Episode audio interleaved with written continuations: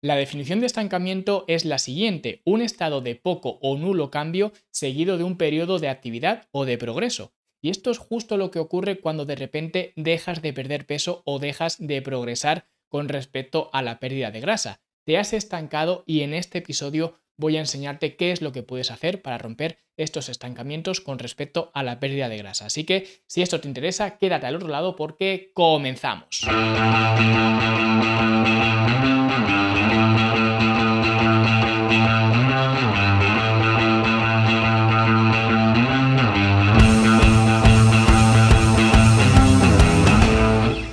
Para poder estancarte la pérdida de grasa, lo primero que tienes que hacer, evidentemente, es haber estado perdiendo grasa en primer lugar. Y para eso yo escribí un libro que te ayuda justo a ese cometido, a perder grasa corporal y no para un rato, no para las siguientes vacaciones, sino a perder grasa corporal para siempre. Y así es como se llama este libro, Cómo perder grasa corporal para siempre, un libro donde vas a encontrar todo el camino, todo el proceso desgranado sobre cómo perder grasa corporal. Y lo puedes obtener tanto en versión física, como esta que tengo aquí sosteniéndolo en mi mano, como también en versión digital desde fitnesslanube.com barra grasa. Y ahora sí vamos a hablar sobre los estancamientos. Y antes de nada tenemos que entender que los estancamientos son hasta cierto punto inevitables. Y no me refiero a los estancamientos simplemente relacionados con la pérdida de peso o la pérdida de grasa, sino en cualquier ámbito de tu vida. Al final, todos nosotros nos vamos a estancar en muchísimos ámbitos, ya sea ámbitos personales, con relaciones ya sea de pareja, relaciones maternofiliales o paternofiliales, relaciones de cualquier tipo, incluso en el trabajo, en nuestra carrera profesional, en los ascensos, etcétera, nos vamos a estancar porque todos en algún momento hemos experimentado esa sensación de que todo va bien, poco a poco va mejorando, mejorando, mejorando, pero llega un punto en el cual no mejora más. Y yo siempre digo lo mismo, las cosas o van a mejor o empeoran, nunca se estancan. Entonces, si nos notamos estancados, ya podemos deducir que si no estamos yendo a mejor, probablemente estemos yendo a peor. Y aquí quiero compartir con vosotros una frase del libro Ego is the Enemy, ¿vale? El ego es el enemigo de Ryan Holiday, que dice lo siguiente. Cuando el éxito se empieza a escapar entre los dedos, por alguna razón la respuesta no es agarrar más fuerte hasta romperlo en pedazos, es entender que debes trabajar para volver a la fase aspiracional, debes volver a los principios básicos y a las mejores prácticas. Y esto significa pues que en muchas ocasiones los estancamientos se producen porque nos relajamos y ya no hacemos aquello que habíamos empezado a hacer en un primer momento, ese digamos, esas cosas, ese plan de acción que nos llevó a poder tener éxito en primer lugar. De alguna forma nos hemos ido relajando. Y esto ocurre lo mismo, por ejemplo, con las relaciones de pareja, que al principio pues todo es pasión, todo es magia, todo es diversión, pero ya cuando llevas, no sé, 5, 10, 15, 20, 30 años con la misma persona, pues las cosas se tranquilizan, ya las cosas no son como antes. Y esto muchas veces la gente lo interpretamos mal porque pensamos que nuestra relación está estancada y que para salir de ese estancamiento, pues ¿qué tenemos que hacer? Oye, tenemos que casarnos o tenemos que tener un hijo porque este, es que esta relación está estancada. Y nos pensamos que tener un anillo en el dedo o que tener un hijo correteando por la casa, eso va a hacer que esa relación no se estanque y que sigan adelante. Y esto no siempre es así. La respuesta para solventar un estancamiento en las relaciones de pareja no es necesariamente un matrimonio o un hijo. Y de hecho en muchas ocasiones puede ser lo que dinamite por completo esa relación, porque al final la situación en la que estás actualmente, en ese estancamiento que tú crees en esa relación, no ha sucedido porque no tuvieras un hijo correteando por la casa o un anillo en el dedo. Ha sucedido por que tu comportamiento de ahora no es el mismo que tenías cuando querías conquistar a la otra persona, no le hablas de la misma manera, no viajáis tanto, no hacéis las cosas que hacéis al principio. Eso es lo que os ha llevado a estancaros. Con lo cual, si queréis romper ese estancamiento a nivel de pareja, y no quiero alargar mucho esto con el tema de las parejas, pero al final, ¿cuál sería la opción lógica? Y utilizo este ejemplo porque creo que se ve muy bien cuál sería la opción lógica para romper ese estancamiento cuando se ve desde fuera. Luego desde dentro, igual las cosas son diferentes, pero si lo vemos desde fuera, todos estaríamos de acuerdo en que para romper ese estancamiento lo que tendríamos que hacer sería comportarnos como al principio de ese estancamiento. Pues con la pérdida de grasa o la pérdida de peso sucede exactamente lo mismo. Al final, la solución de ese estancamiento muchas veces no reside en hacer nada loco, en casarnos o tener hijos, volviendo al ejemplo de las relaciones de pareja, sino que a lo mejor, pues, conforme íbamos perdiendo grasa corporal y las cosas iban bien, nos hemos ido relajando y a lo mejor, pues si tenía que pesarme 40 gramos de frutos secos, a lo mejor me estoy pesando 45 y no pasa nada. Bueno, 5 gramos arriba, 5 gramos abajo, no pasa nada. A lo mejor pues se me escapa alguna sesión de gimnasio porque, bueno, pues he tenido que hacer otras cosas y bueno, no pasa nada porque me salte un día de gimnasio, a lo mejor algún día estoy trasnochando más, es decir, como las cosas van bien, es más fácil que me pueda relajar con todo esto, porque al fin y al cabo las cosas van bien. Entonces, cuando las cosas empiezan a estancar, lo que tenemos que hacer sobre todo es analizar qué es lo que estamos haciendo, analizar nuestra adherencia, que esto es lo que hacemos en YouTube cada semana en esta eh, fase de pérdida de grasa que estamos haciendo, que cada semana os cuento qué es lo que he estado haciendo la semana anterior y os cuento cómo ha sido mi adherencia. Y lo hago sencillamente para esto, para ver dónde se producen los estancamientos, porque se produce un estancamiento sencillamente porque he comido peor o he entrenado peor o menos o lo que sea, pues ya sé que realmente la solución no es modificar el entrenamiento, la dieta o lo que sea, la solución es adherirme al plan porque no lo estoy haciendo ahora mismo. Entonces, esta es la primera solución que tendríamos que tener con respecto a los estancamientos, revisar qué es lo que estamos haciendo y cómo difiere lo que estamos haciendo actualmente de cuando empezamos a obtener esos resultados que ya no están porque nos hemos ido eh, estancando. Así que la primera opción que os doy, que es la mejor opción siempre, es adheriros al plan, ¿vale? Revisar la adherencia a la alimentación. Sin embargo, por mucha adherencia que tengas, la compensación o la adaptación metabólica es algo que va a ocurrir. Esto ya lo hablamos en otro episodio. Al final, esa adaptación metabólica ocurre en respuesta al déficit calórico que tú estás empleando para perder grasa corporal. Y esto no es algo negociable. Esto va a suceder, pues te guste o no, el cuerpo se va a hacer más eficiente con la energía que tú le estás dando.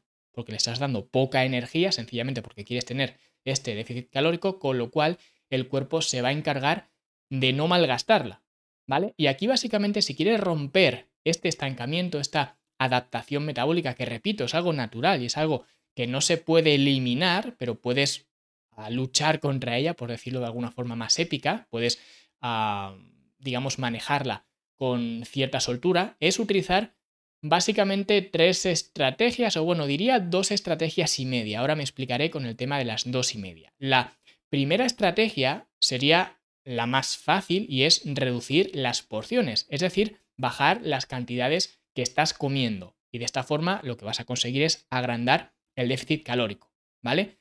Y luego también, evidentemente, puedes aumentar el ejercicio físico o la actividad física, que aquí es, aquí es donde entran las estrategias como aumentar los pasos que das cada día, por ejemplo, de media. En la academia, por ejemplo, utilizamos el planificador de actividad, que en mi opinión, es muchísimo más efectivo que simplemente querer dar más pasos y, ya está, ¿vale? Es básicamente dar pasos con sentido, si queremos verlo así, pero bueno, en la academia lo vemos más en, en detalle, o incluso aplicar estrategias de cardio, ¿vale? Cardio entre comillas, ya lo he explicado muchísimas veces, cardio es cualquier actividad que nos acelere el ritmo cardíaco, sin embargo, cuando hablo de cardio, hablo de cardio para que todos entendamos a lo que me refiero, ¿vale? Porque cuando digo cardio, todo el mundo ya tiene una imagen en la cabeza, pues me refiero a esa imagen, ¿vale? A subirnos en la bici, irnos a nadar, a salir a correr, a hacer lo que sea, ¿vale? El cardio que todos solemos tener en mente. Pues para esto sí que viene muy bien aplicar estas estrategias, porque al final estás simplemente moviéndote más.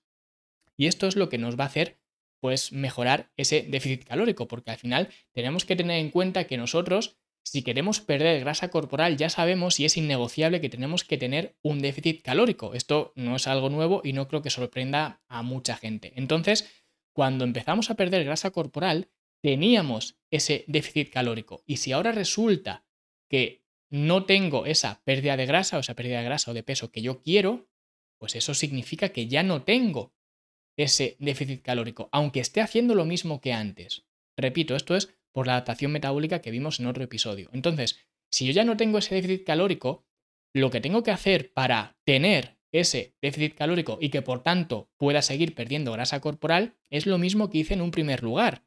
¿Cómo conseguí el déficit en un primer lugar? Pues aquí es lo que digo, básicamente dos opciones. O bien bajas las cantidades que estás comiendo o bien aumentas el ejercicio o la actividad física que estás haciendo. Tienes esas dos vías, ¿vale? Y de hecho ya vimos que el tema de la actividad física pues tiene unas limitaciones, por ejemplo, que son más obvias que el tema de la, de la comida, ¿vale? Pero en cualquier caso tienes las dos opciones, las dos vías. Entonces, ahora mismo te encuentras ante la misma disyuntiva, tienes las mismas dos opciones. Puedes bajar las porciones o aumentar las, eh, las cantidades. Por tanto, en esa situación tienes que hacer justamente eso. Puedes hacer las dos cosas o puedes hacer una o puedes hacer la otra.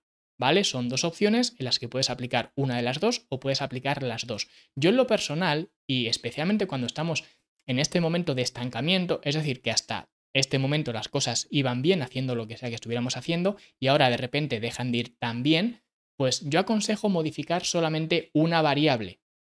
¿Vale? Solamente una, no modificar las dos, porque de esta forma puedes atribuir muy bien si ese estancamiento se rompe, a qué se debe esa rotura del estancamiento. ¿Vale? Si estoy modificando las dos cosas, no sé qué es lo que más está contribuyendo a esto. Entonces, por esa razón, yo me decanto o bien por bajar las porciones, ¿vale? También podríamos, en lugar de bajar las porciones, si no queremos eh, pues que nuestra saciedad se, venga resentida, por así decirlo, lo que podríamos hacer sería utilizar alimentos de más eh, baja densidad calórica.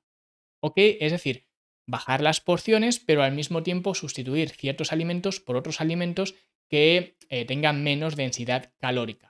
Es decir, que estemos comiendo menos, pero que nuestra percepción sea de estar comiendo más, porque estamos más saciados. Por eso siempre digo que una de las mejores estrategias para perder grasa corporal con respecto a la alimentación, y no solamente para perder grasa corporal, sino en general, es trabajar con una dieta lo más mayoritariamente basada en plantas posible. ¿Por qué? Porque estos alimentos, por lo general, y repito, esto no es que sea la norma, porque si yo quiero puedo hacer una dieta basada en plantas que sea muy densa calóricamente, pero por lo general esos alimentos van a tener menos densidad de calorías y por tanto voy a poder comer menos y al mismo tiempo eh, tener una sensación de saciedad más alta, ¿vale? Así que también podríamos trabajar en este aspecto, pero en cualquier caso podemos modificar la alimentación hacia abajo o bien podemos tirar el ejercicio o la actividad física hacia arriba, ¿vale? Cualquiera de las dos nos vendría bien. Y si recordáis, he dicho que podemos utilizar dos estrategias y media, ¿vale? Las dos son las que hemos visto ahora y esa media me refiero a que realmente hemos visto que esta adaptación metabólica se va produciendo porque nuestro metabolismo se va haciendo más y más eficiente, por eso nos estancamos. Entonces, una opción o realmente dos opciones, ¿no? Las que hemos visto antes es bajar eh, pues ese nivel calórico, ¿vale? Es decir, eh, comer menos calorías o bien aumentar lo que estoy gastando para tener ese déficit calórico, pero hay otra opción que es impulsar tu metabolismo. ¿Vale? Y no me gusta mucho utilizar esta terminología de impulsar o acelerar tu metabolismo porque creo que es más ah, lenguaje o semántica de marketing que otra cosa, pero sí que es verdad que podemos hacer ciertas cosas y en esta ocasión lo que voy a mencionar es simplemente utilizar con cierto juicio las comidas trampa. ¿Vale? Las comidas trampa, que de hecho en la academia los llamamos spikes, simplemente porque es una cuestión de elevar las cantidades que estamos consumiendo en un periodo determinado, ¿vale? Es hacer un, spike, un pico, lo llamamos así en la academia, ¿vale?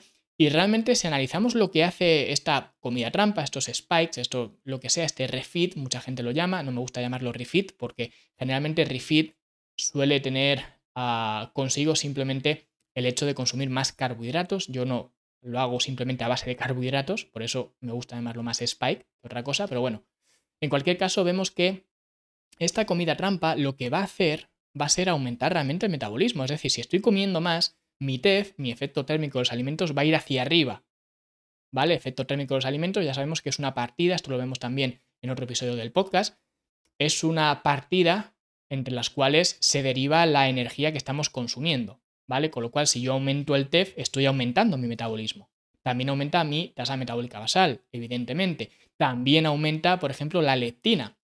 La leptina es la hormona que nos da esa saciedad, con lo cual también nos viene muy bien para resetear, por así decirlo, esa leptina, que luego esa leptina vendrá otra vez hacia abajo conforme al día siguiente pues el déficit calórico vuelva otra vez a, a estar presente, ¿no? Pero bueno, en cualquier caso vemos cómo hay ciertos mecanismos que nos pueden ir muy bien aplicando estas comidas trampa. ¿vale? El peligro que tiene esto, y siempre digo que esto es una moneda de dos caras, el peligro que tiene esto es que si no se hace de forma adecuada, esto puede ser más perjudicial que beneficioso.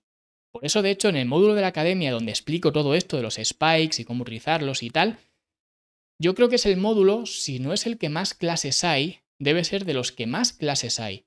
Y simplemente es por eso, porque me tomo el tiempo de explicarlo todo al detalle, de por qué usar estos spikes, cómo usarlos, por supuesto, cuándo usarlos, porque si no lo hacemos bien, nos va a traer más dolores de cabeza que beneficios.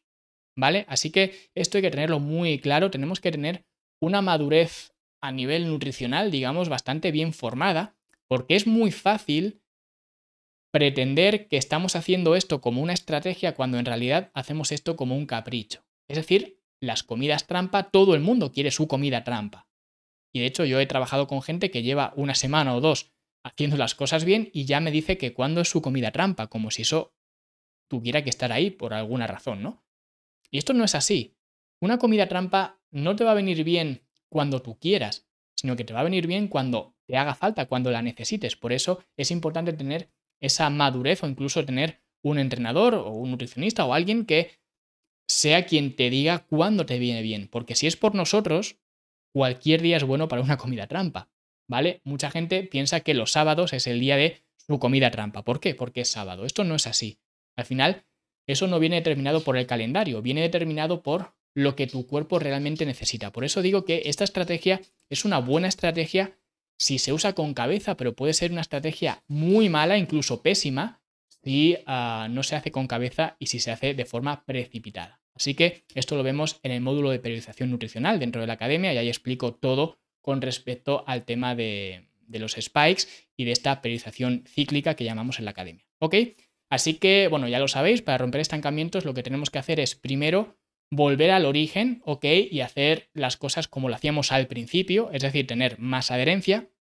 Luego también podríamos escoger una vía para impulsar ese déficit, ya sea o bien bajar la cantidad de porciones, ¿vale? Las cantidades que estamos consumiendo para tener ese déficit calórico mediante la alimentación, o bien aumentar eh, la cantidad de movimiento de actividad física que estamos teniendo para elevar nuestro gasto eh, energético. Esto si queréis, esto lo explicamos también dentro de la academia, pero si queréis lo podemos ver más al detalle en otro, en otro episodio. Podemos ver cuáles son estas estrategias más avanzadas para perder grasa corporal. Si os interesa, pues lo ponéis abajo en los, los comentarios y yo encantado de hacer otro episodio hablando de esto más eh, pormenorizado. Y luego también podríamos, y ya digo, en algunas ocasiones, ¿vale? Podría ser bueno, y utilizo las comillas, lo de las comidas trampa, ¿vale? Y digo comillas, comidas trampa, porque las comidas trampas suena a algo malo, de hecho no me gusta llamarlos comidas trampas, sencillamente por esa sensación que te pueden implicar de estar haciendo trampa con algo, pero sí que pueden ser una buena estrategia siempre y cuando se usen en el contexto adecuado.